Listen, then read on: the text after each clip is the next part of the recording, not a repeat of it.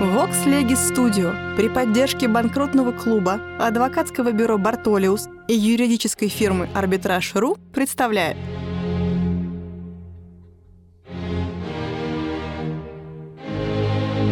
Габриэль Феликсович Шершеневич. Конкурсный процесс. Окончание конкурсного процесса. Параграф 210 Мировая сделка. Читает Андрей Владимирович Егоров. Часть первая. Сущность мировой сделки.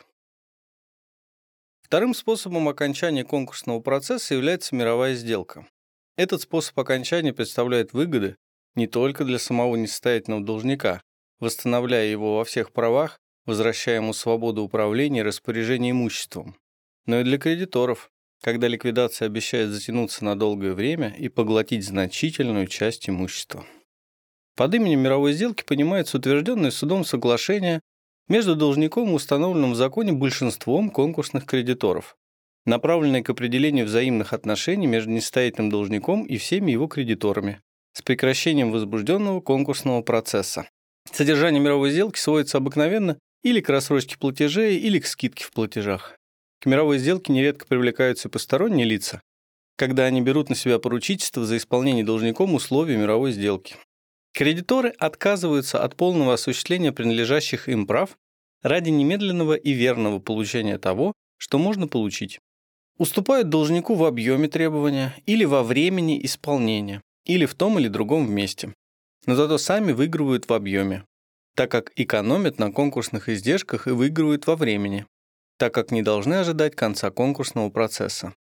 Мелиус эст выразился стракка. Паука дивидере, quam totum perdere. Перевод с латинского «лучше поделиться, чем потерять все».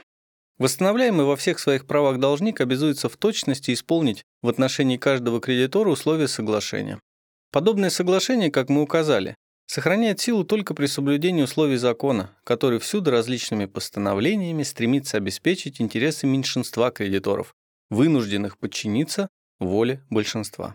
Из описания сущности мировой сделки можно заключить, что со стороны своей юридической природы она представляет договорные отношения. Действительно, взгляд этот является наиболее распространенным в литературе. Однако в последнее время он встретил возражения. Прежде чем перейти к рассмотрению этого спора, Укажем на отличие мировой сделки в конкурсном процессе от общегражданской мировой сделки. Под именем последней понимается соглашение, посредством которого две стороны устраняют существующие между ними спорные отношения путем взаимных уступок. Между тем, в конкурсной мировой сделке нет спорности. Требования кредитора совершенно определены и признаны. Нет также и взаимности уступок, потому что уступка производится только в пользу должника, а не кредиторов. И с точки зрения гражданской мировой сделки подобная односторонняя уступка представляет лишь форму дарения. Против взгляда на мировую сделку, совершаемую в конкурсном процессе, как на договор, выступил прежде всего Шульце. Он признает за ненормальность, противоречащую основным понятиям о договоре, то обстоятельство, что в мировой сделке большинство контрагентов принуждает меньшинство к заключению договора вопреки явно выраженной ими воле.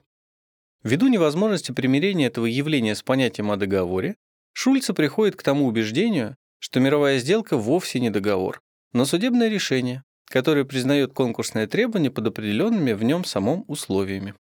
Это решение, как и всякое другое, нуждается в исковом требовании, каковым является предложение мировой сделки. Постановка решения предполагает, конечно, предварительное ознакомление с сущностью дела. Такое ознакомление, кауза когницио, производится на верном, хотя далеко не единственном основании, выраженной большинством кредиторов воли.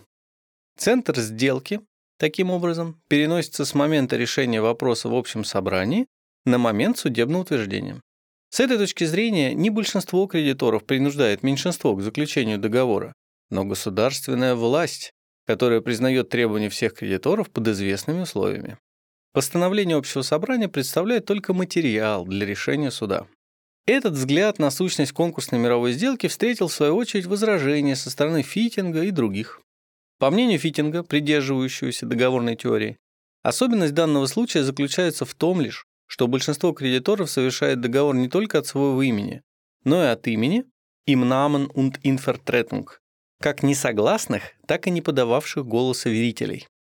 То обстоятельство, что большинство своим решением обязывает меньшинство, не составляет вовсе особенности заключения мировой сделки, но встречается во всех постановлениях общего собрания. Что касается взгляда на мировую сделку как на судебное решение, то Фитинг находит, что решение суда, которое против воли участвующих признает их права и в то же время ограничивается пределами, установленными большинством кредиторов, само по себе представляет некую аномалию, требующую разъяснения. Притом Шульце не дает объяснения, каким образом даже при судебном решении, постановленном по делу между должником и всеми кредиторами, мог быть обязаны не участвовавшие в деле лица. Если даже согласиться с Конштейном, что своими возражениями Фитинг с полной очевидностью опроверг взгляд на мировую сделку как на судебное решение, то нельзя того же сказать относительно положительной стороны его воззрения. Каким образом может иметь место представительство вполне права идеи способных лиц вопреки их явной воле? Напрасно Фитинг ссылается на сравнение с другими видами общего собрания, потому что они не имеют своей целью создания договора, как то собрание, которое постановляет мировую сделку, признаваемую договором. Пока нет мировой сделки, решение общего собрания не возбуждает сомнения. С процессуальной стороны Шульца встретил возражение со стороны Эткера. Прежде всего он указывает на то, что сторонами в данном процессе являются лица, совершенно неизвестные ни суду, ни другой стороне, а именно кредиторы, не подававшие заявление и в то же время обязанные мировой сделкой. Далее, если судебное решение представляет ответ на конкурсные требования, заявленные кредиторами, то Шульца забывает, что такой ответ был дан определением суда об открытии конкурсного процесса и допущением заявленного требования. Следовательно, мировая сделка была бы вторичным ответом. По мнению самого Эткера, задача теории состоит в сохранении самостоятельности за новыми правовыми формами, а не в насильственном укладывании их на прокрустово ложе установленных правовых категорий. Обязательность мировой сделки для кредиторов обусловливается непосредственно силой закона. Мировая сделка составляет сложные отношения, а именно, она состоит из предложения должника, согласия общего собрания кредиторов и утверждения суда. Поэтому Эткер определяет мировую сделку как сложную юридическую сделку, комбинирте Rechtsgeschäft, создаваемую изъявлением тройной воли должника, общего собрания и суда. Согласие общего собрания и утверждение суда представляется публичными актами с частно-правовыми последствиями. Таким образом, по этому взгляду, договорный элемент устраняется. Сила мировой сделки основывается не на добровольном соглашении, а на постановлении закона, который обязывает всех кредиторов при наличности известных условий. Правда, ссылка на положительный закон имеет место тогда, когда недостает теоретического обоснования. Но мы думаем, что лучше стать временно на эту твердую почву, чем держаться договорной теории, несмотря на очевидные ее недостатки. Несмотря на эти сильные возражения, договорная теория сохраняет свою позицию.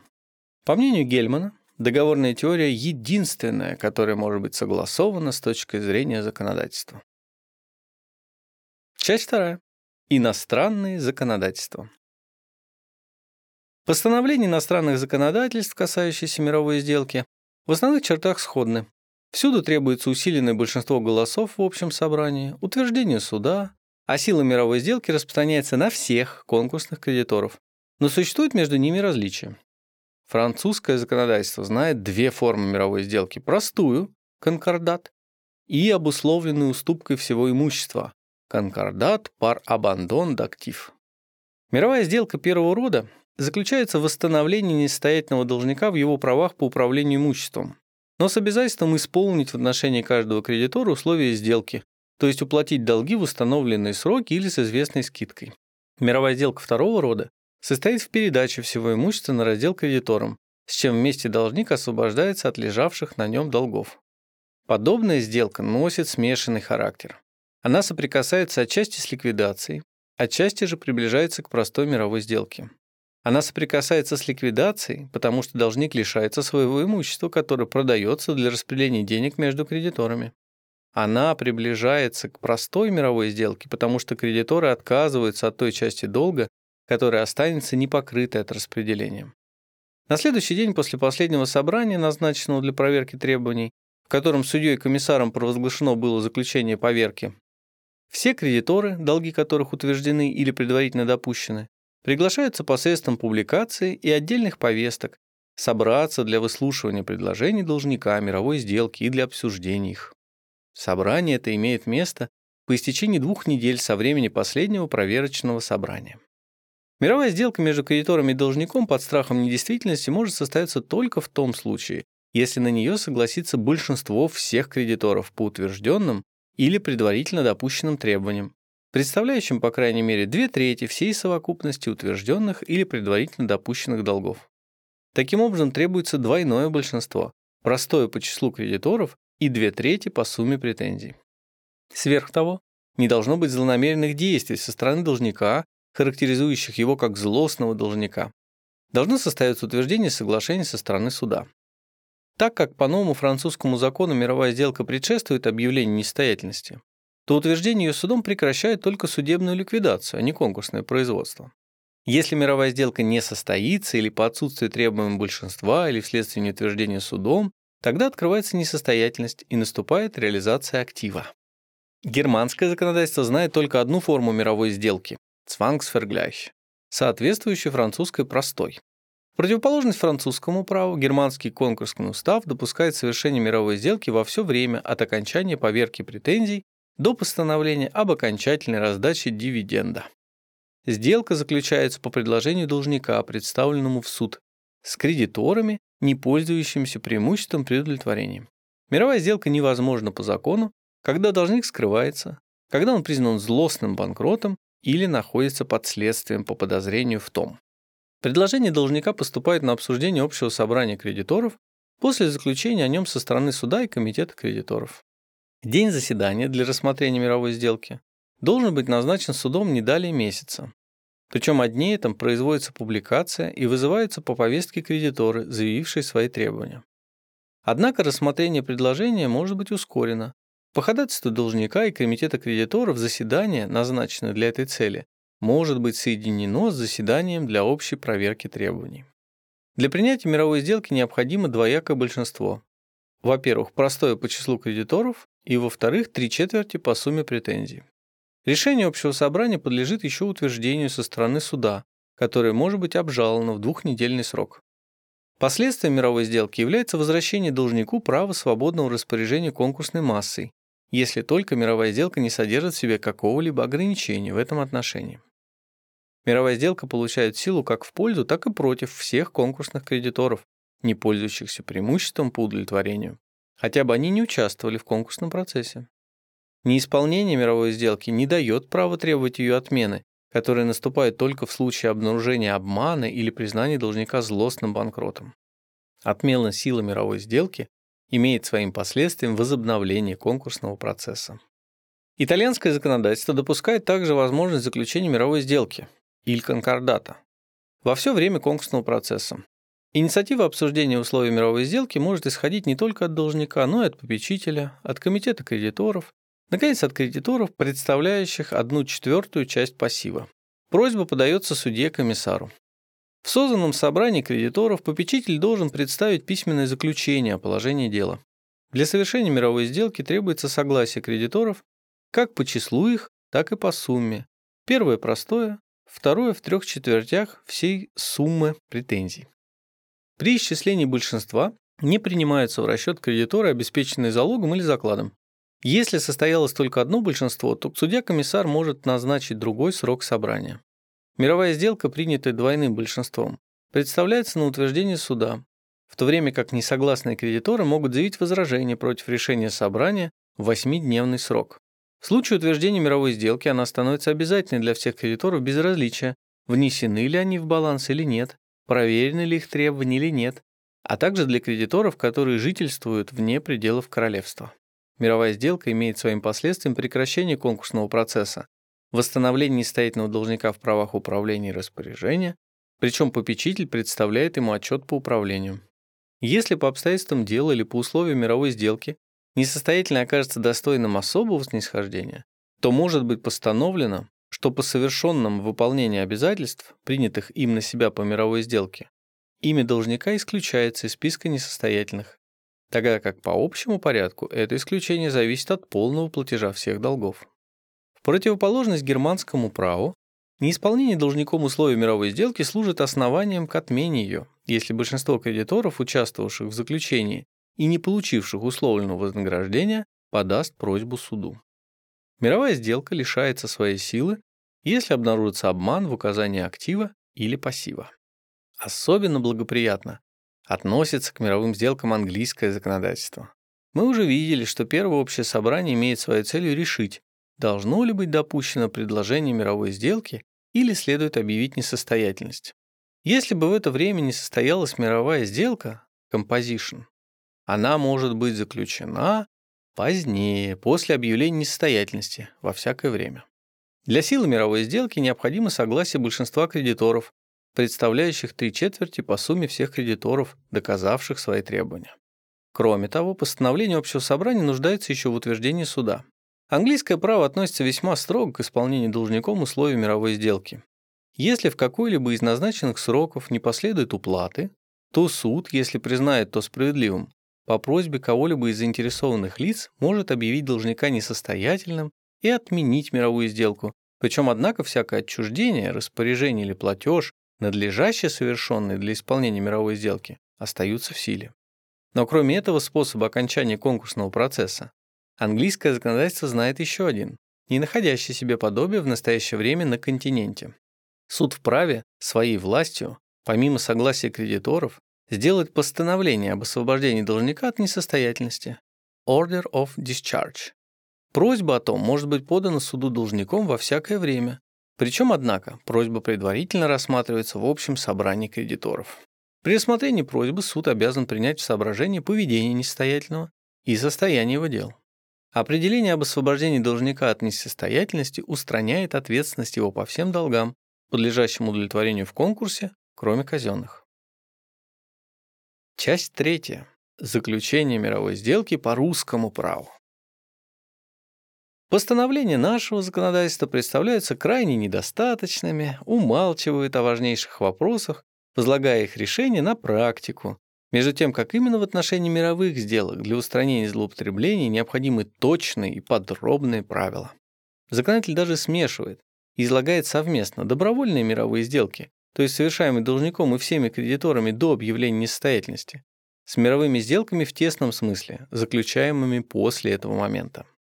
Несмотря на то, что мировая сделка составляет в глазах общества лучший исход конкурсного процесса, представляя выгоду как для должника, которого она восстановляет в правах управления и распоряжения, так и для кредиторов, доставляя им хотя меньшее, но более скорое удовлетворение. Русское законодательство нашло необходимым ограничить применение мировой сделки. По делам о несостоятельности кредитных установлений не допускаются мировые сделки. Это постановление, явившееся недавно в нашем законодательстве, объясняется опасением за интересы кредиторов, которых особенно много у каждого кредитного установления. Чем больше состав кредиторов и чем менее значительны требования каждого, тем легче, как показала практика, достигнуть должнику желаемых им самим условий сделки. И в этом случае практика акционерных общих собраний осталась не без влияния на конкурсное законодательство. Для действительности мировых сделок требуются известные условия, установленные законом, исходные с условиями, которые выставлены западными законодательствами, а именно сделка должна быть принята, во-первых, в общем собрании, во-вторых, известным большинством кредиторов по сумме, и в-третьих, утверждена судом. Совершение мировой сделки предполагает необходимо предложение ее. Наша практика, следуя примеру некоторых иностранных законодательств, установила, что предложение должно быть сделано самим несостоятельным, а не другим лицом, например, кредитором. С точки зрения договорной теории необходимости инициативы должника объясняется тем, что в нем видят предложение вступить в договор. Предложение мировой сделки представляет предложение договора, который совершается принятием со стороны конкурсных кредиторов. Ссылка на Эндемана. Das Deutsche Konkursverfahren. Спрашивается, если мы имеем перед собой предложение договора, то кому оно делается? Не совокупности кредиторов как юридическому лицу, потому что такового нет. Если же отдельным кредиторам, то как определить момент принятия?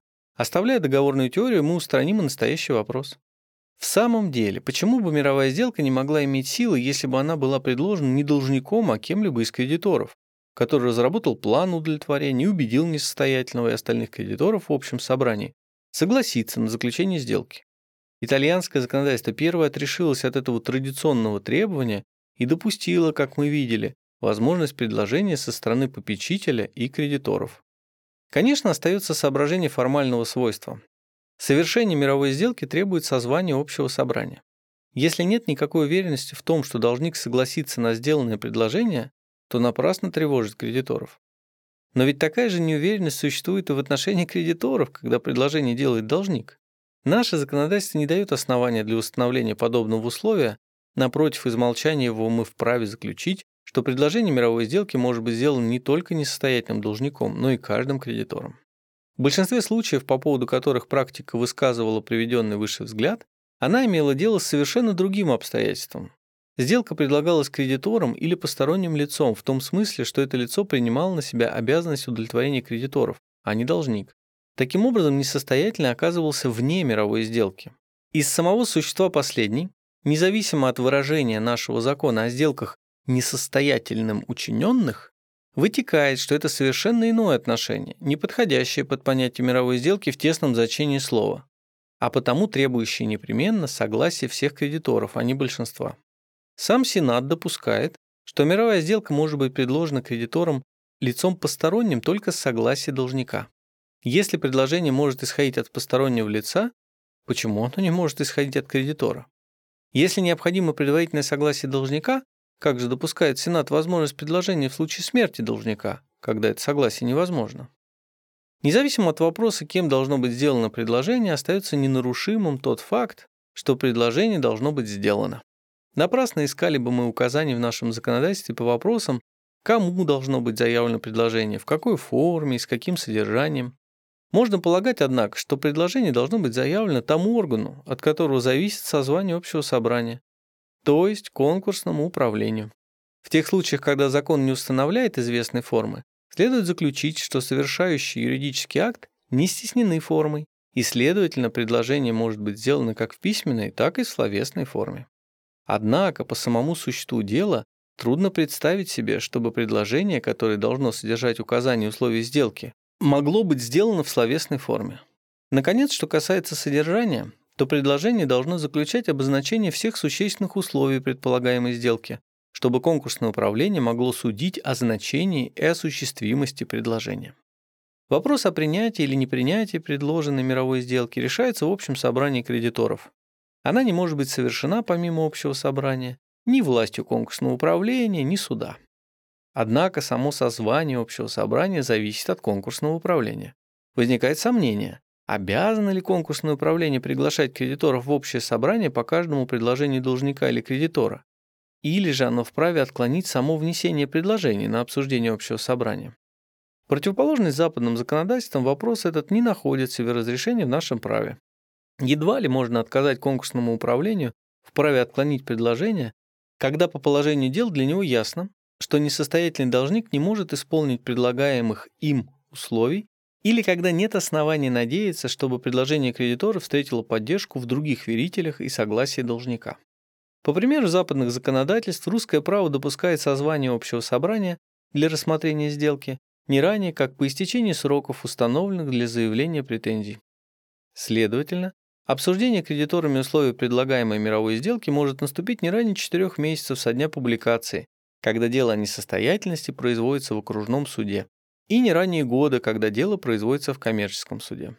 Последний срок представляется чрезмерно долгим, и останавливает бесполезное течение конкурсного процесса, когда должник и кредиторы согласились домашним порядком окончить дело посредством мировой сделки. Нашей практикой признано, что мировая сделка не может быть предложена после вступления в законную силу решения суда о свойстве несостоятельности. Основанием к такому ограничению мировой сделки во времени является то соображение, что мировая сделка есть такой же способ приведения дела о несостоятельности к окончанию, как и обыкновенный порядок распродажи и раздела имущества между кредиторами, который заключается постановлением судом определения о свойстве несостоятельности. Следовательно, раз выполнен один порядок окончания дела, нельзя то же дело заканчивать в другом порядке. Против этого соображения можно сказать, что определение свойства несостоятельности есть случайный придаток конкурсному процессу, и потому до распродажи и раздела нет препятствий к окончанию неоконченного еще процесса мировой сделкой. Созвание общего собрания для рассмотрения условий предложения требует соблюдения обычного порядка, то есть вызова через повестки кредиторов, адреса которых известны и которые живут в том же городе, и публикации за неделю для всех прочих кредиторов. Соблюдение этих формальностей необходимо для действительности сделки, и практика совершенно неосновательно отвергла протест кредитора, который ссылался на несоблюдение недельного срока на том основании, что сам кредитор получил вызов через повестку. Несоблюдение формальности может отразиться на составе общего собрания. Кредиторы могут явиться не все, и каждый из них хотя бы лично присутствовал в собрании, вправе опротестовать его решение, потому что тот или иной личный состав влияет на разрешение вопроса. В общее собрание могут быть допущены с правом голоса только кредиторы, которые заявили свои претензии признанные и допущенные. Участие в разрешении вопроса о мировой сделке не должны принимать кредиторы, требования которых обеспечены залогом или закладом, потому что они, пользуясь правом отдельного удовлетворения, не заинтересованы в исходе конкурсного процесса и могут подать голос за мировую сделку, хотя бы она была невыгодна для кредиторов. Кредиторы обязаны присутствовать на заседании лично или через доверенных. Голоса отсутствующих не могут приниматься в расчет, тем менее причисляться к большинству явившихся и согласных на мировую сделку. Весьма странно встречать на практике заявления в публикациях или повестках о том, что не явившиеся кредиторы будут сочтены согласившимися с большинством. Как будто конкурсное управление вправе давать такие постановления. Судебная практика, конечно, отвергла значение за такого рода заявлениями. Что касается присутствия в заседании несостоятельного должника, то такое требование, выставленное иностранными законодательствами, не содержится в наших законах, а потому нельзя настаивать на необходимости участия должника в общем собрании, решающем вопросы о мировой сделке. В противоположность западным законодательствам, требующим для заключения сделки двойного большинства по числу присутствующих кредиторов и по сумме признанных претензий, русское право требует только второго большинства. Мировая сделка считается действительной только в том случае, если будет принято три четверти всех признанных претензий. Это большинство, как ясно указывает смысл закона, исчисляется не по сумме претензий, принадлежащих кредиторам, которые присутствуют в заседании, но по сумме вообще всех допущенных к конкурсу требований. Предположим, что всех претензий допущено на сумму 100 тысяч. На заседании явились кредиторы с претензиями на 80 тысяч. Мировая сделка не будет действительной, если она будет принята большинством 60 тысяч, а получит силу только при большинстве в 75 тысяч. Поэтому, если в собрании явятся кредиторы, представляющие в совокупности менее трех четвертей всех признанных претензий, то вопрос о мировой сделке не может даже подлежать обсуждению и решению. Отсутствие в нашем законодательстве первого большинства по числу кредиторов дает значительное преобладание крупным кредиторам перед мелкими. За принятием мировой сделки в общем собрании следует судебное утверждение решения большинства кредиторов. На обязанности конкурсного управления лежит представление решения общего собрания на утверждение суда. Из смысла статьи 543 Устава судопроизводства торгового можно вывести заключение, что представление суду сделки на утверждение принадлежит самому общему собранию, но остается совершенно неясным, каким образом может произойти такое непосредственное сношение помимо конкурсного управления. Но вместе с тем, каждому кредитору принадлежит право делать возражения против постановления общего собрания. Однако это право возражения довольно ограничено, потому что оно предоставлено только кредиторам, участвовавшим в заседании, а не всем несогласным. Затем оно должно быть заявлено немедленно в общем же собрании, и при том в письменной форме. Гораздо правильнее было бы предоставить это право каждому несогласному кредитору, а подачу протеста ограничить известным небольшим сроком. Подобное возражение имеет значение исключительно в смысле предупреждения суда при утверждении сделки и контроля над действиями конкурсного управления. Утверждение судом мировой сделки, принятое в общем собрании, составляет один из существенных моментов, обусловливающих действительность сделки, а потому и не может быть устранено ни при каких условиях. Необходимость его объясняется двумя причинами. Во-первых, ввиду того, что сила мировой сделки распространяется на всех кредиторов, даже прямо несогласных, является потребность в органе, который бы охранил их интересы и контролировал давление большинства. А во-вторых, как льгота, мировая сделка не должна быть допущена в отношении лица, недостойного такого доверия.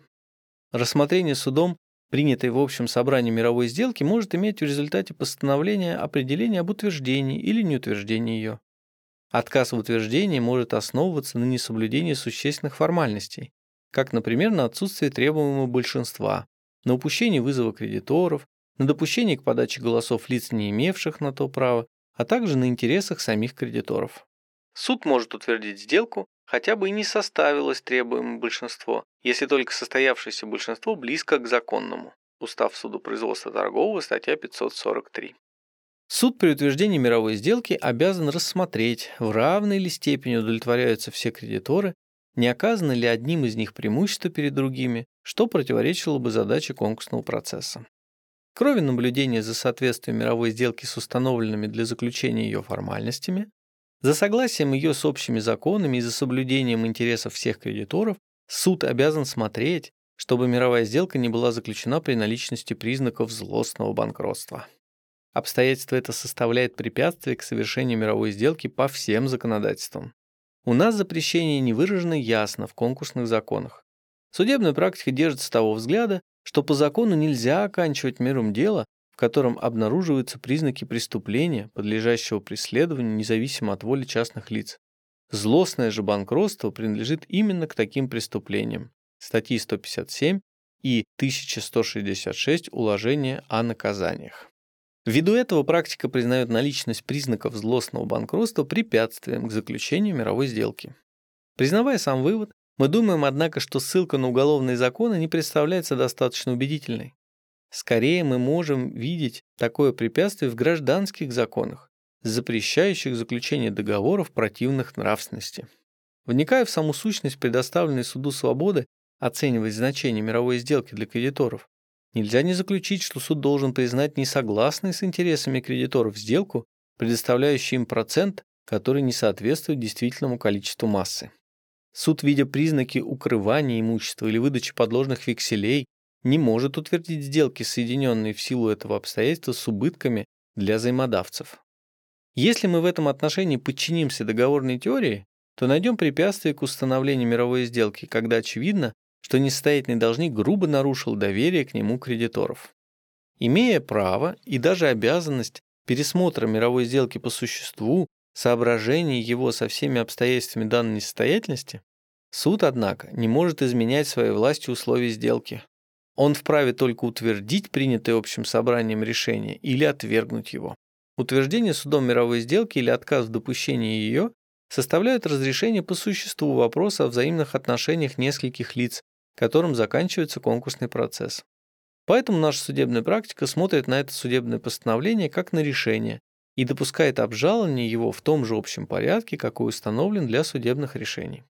Отсюда следует, что утверждение судом мировой сделки или отказ в нем могут быть обжалованы в установленные сроки апелляционным и кассационным порядком. В случае утверждения жалоба может быть подана каждым несогласившимся кредитором, на которого распространяется сила сделки, хотя бы он и не присутствовал в заседании общего собрания. В случае отказа в утверждении жалоба может быть принесена как несостоятельным, так и каждым кредитором, изъявившим свое согласие на сделку. Часть четвертая. Юридическая сила мировой сделки. Мировая сделка составляет разрешение вопроса об отношении несостоятельного должника к его кредиторам. Поэтому мировая сделка представляет способ окончания конкурсного процесса.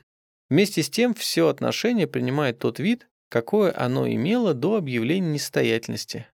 Как бы конкурса никогда не было, насколько оно не изменено условиями мировой сделки. С окончанием конкурсного процесса и устранением последствий несостоятельности должник восстанавливается во всех личных и имущественных правах. Он снова приобретает право управления и распоряжения своим имуществом, которого он был лишен после объявления несостоятельности. Ввиду того, что за это время управление находилось в руках конкурса, иностранное законодательство предписывает последнему представлять должнику отчет в своих действиях. Подобное положение, вполне правильное, не нашло себе места в нашем законодательстве. Поэтому конкурсное управление, прекращая свою деятельность вследствие вступления в законную силу определения суда об утверждении мировой сделки, обязано отчетностью перед судом только, но не перед должником. Условия мировой сделки содержат или отсрочку в исполнении обязательств, или скидку суммы долга. Поэтому кредиторы имеют право уже не на то, на что они имели до открытия конкурсного процесса, но только на то, что предоставлено им по мировой сделке. Они не могут обратиться с требованием и со взысканием ранее условленного срока и сверхусловленного объема. Однако не следует видеть в мировой сделке новации, замены прежнего юридического отношения новым. Кредиторы сохраняют прежние права, только объем последних сокращается и срок осуществления отлагается. Правда, в литературе встречается противоположный взгляд, но он не находит поддержки. Вопрос этот имеет практическое значение. Если мировая сделка производит новацию, если кредиторы приобретают новые права, то течение давности начинается именно с этого момента. Если же новации нет, тогда кредиторы остаются обладателями прежних прав, а следовательно, течение давности начинается с установления прав и продолжается во все время конкурсного процесса. С прекращением конкурсного процесса вследствие заключения мировой сделки падают и все последствия, соединяемые с объявлением несостоятельности. Для кредиторов восстанавливается возможность самостоятельного осуществления принадлежащих им прав в общем порядке. Если должник не исполняет своевременно принятого на себя обязательства, в таком случае кредитор может обратить взыскание на принадлежащее должнику имущество в общем порядке, не прибегая к объявлению несостоятельности. Это взыскание может быть обращено не только на имущество, составляющее конкурсную массу, но и на приобретенное позднее, так как последствия мировой сделки таковы, как бы конкурса никогда не было. От взыскания кредиторов не ускользает имущество должника, когда бы оно ни было приобретено.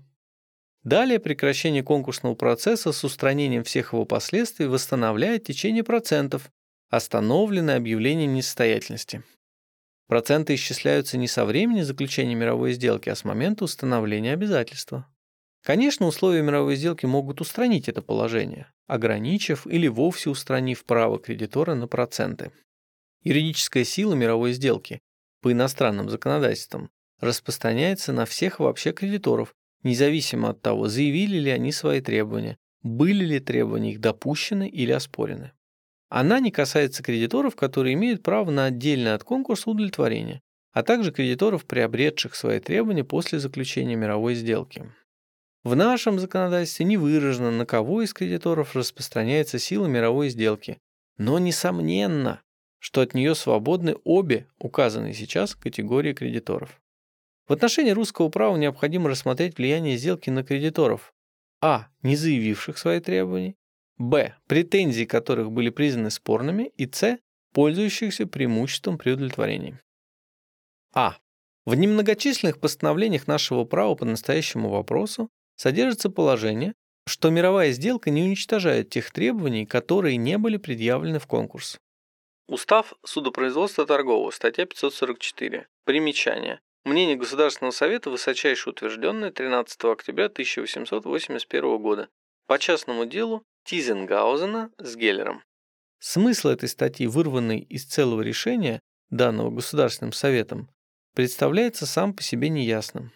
Трудно предположить, чтобы могло возникнуть предположение, будто непредъявленные требования вовсе лишаются юридической силы.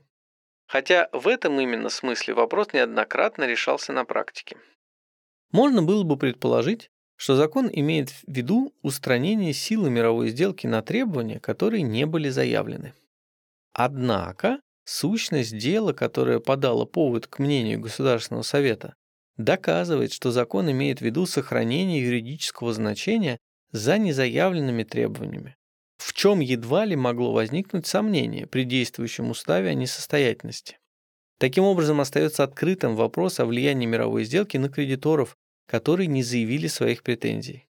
Но такая сила должна быть признана по самому существу дела, иначе кредиторы, удержавшиеся от заявления претензий, находились бы в лучшем положении сравнительно с кредиторами, своевременно исполнившими требования закона.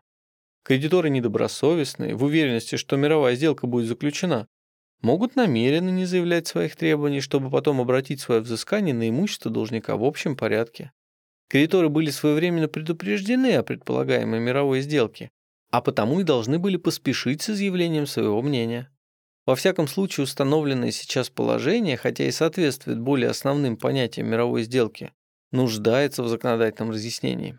Что касается нашей практики, то она склоняется к тому взгляду, что сила мировой сделки не распространяется на кредиторов, не участвовавших в конкурсном процессе. Взгляд, вытекающий из представления о мировой сделке как договоре. Б. Кредиторы могли своевременно заявить свои претензии, но они были признаны спорными и требующими судебного рассмотрения. Такие кредиторы не участвуют в общем собрании, созданном для рассмотрения мировой сделки.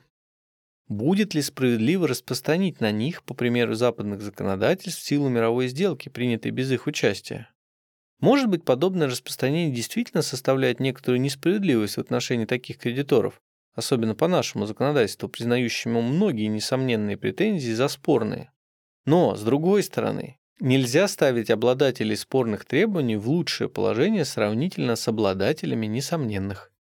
Нельзя также допустить их к участию в общее собрание при обсуждении мировой сделки, потому что этим был бы открыт широкий простор для злоупотреблений, для вмешательства в общее собрание лиц подставных.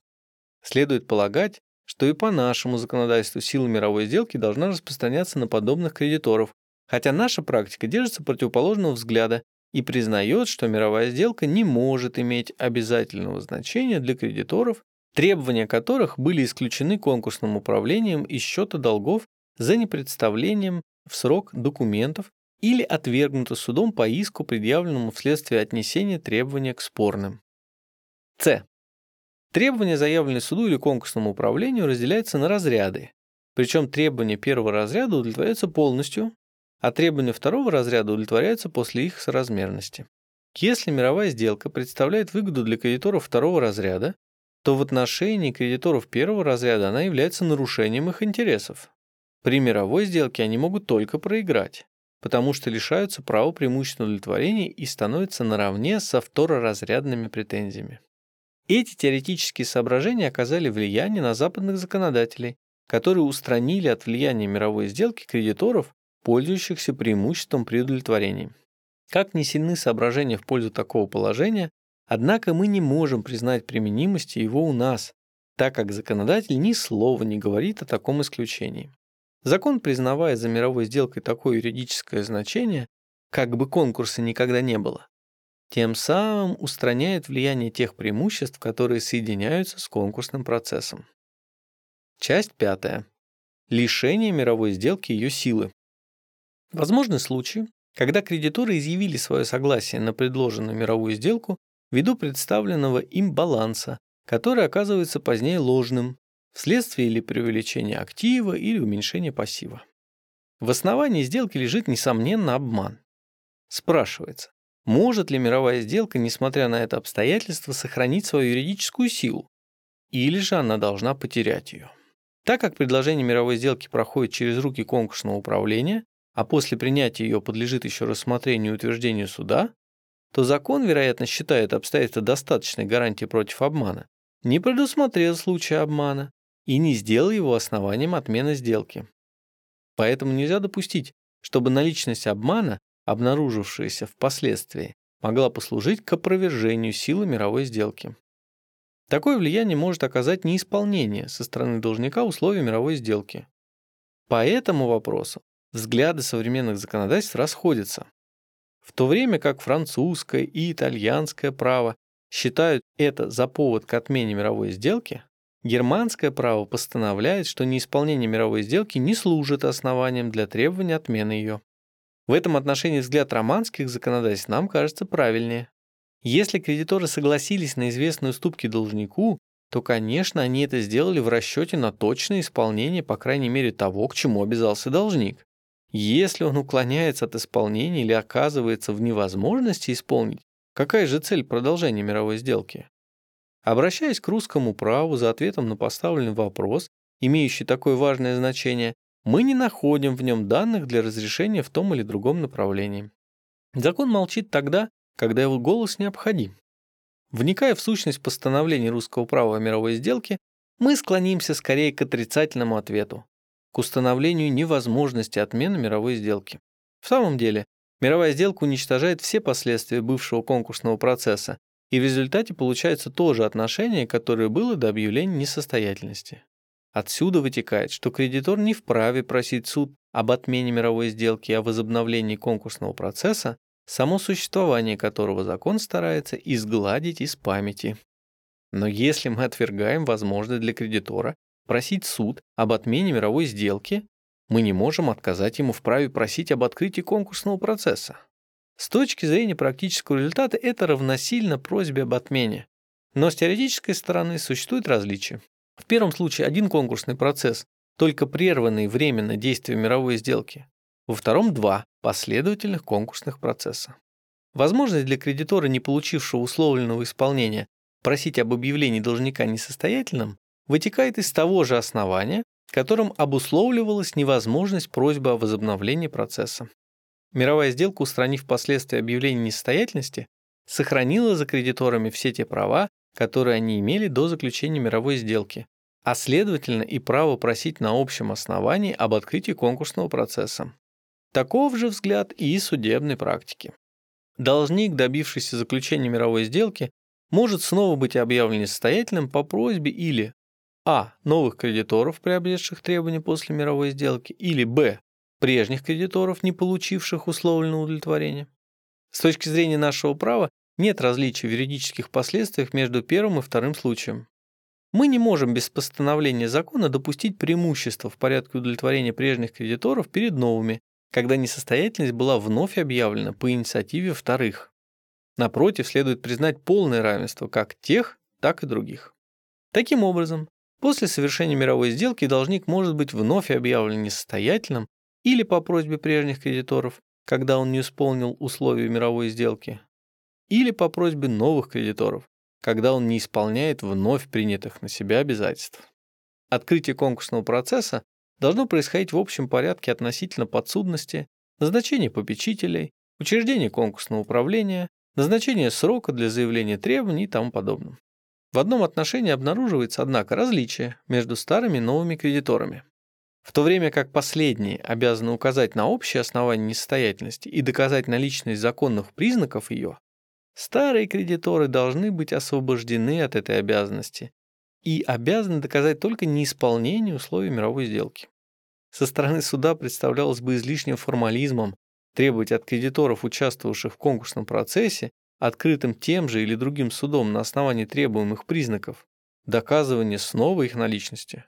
Суд в этом случае обнаружил бы недоверие к другому суду или, что еще страннее, к своим прежним действиям. Последствием открытия конкурсного процесса является необходимость заявления требований, подлежащих удовлетворению из конкурсной массы. Следовательно, и старые претензии должны быть своевременно заявлены. Но должны ли они подвергнуться новой проверке, как и новые претензии? Несомненно, что требование новой поверки было бы ничем не оправдываемым недоверием к деятельности прежнего конкурса. При том, как мы видели, мировая сделка не производит новации, а следовательно заявляются прежние требования, уже просмотренные и допущенные. Из того обстоятельства, что мировая сделка не производит новации, вытекает еще другой вывод, что прежние кредиторы имеют право на удовлетворение претензий в первоначальном объеме, а не в том, какой установлен мировой сделкой. Допустим, что по мировой сделке установлена была скидка 40%. Кредитор, имевший претензию в 10 тысяч, по совершении сделки получил право на удовлетворение только 6 тысяч. Когда мировая сделка лишилась силы вследствие открытия вновь конкурсного процесса, то кредитор предъявляет требования в размере не 6 тысяч, а 10 тысяч. Если бы он был частью удовлетворен, например, получил уже 2 тысячи, то объем его претензий был бы 8 тысяч. Если бы кредитор получил даже полное удовлетворение, условленное по мировой сделке, то есть в данном случае 6 тысяч, он сохранил бы право на предъявление претензий в 4 тысячи. Новый конкурсный процесс может, подобно прежнему, закончиться мировой сделкой.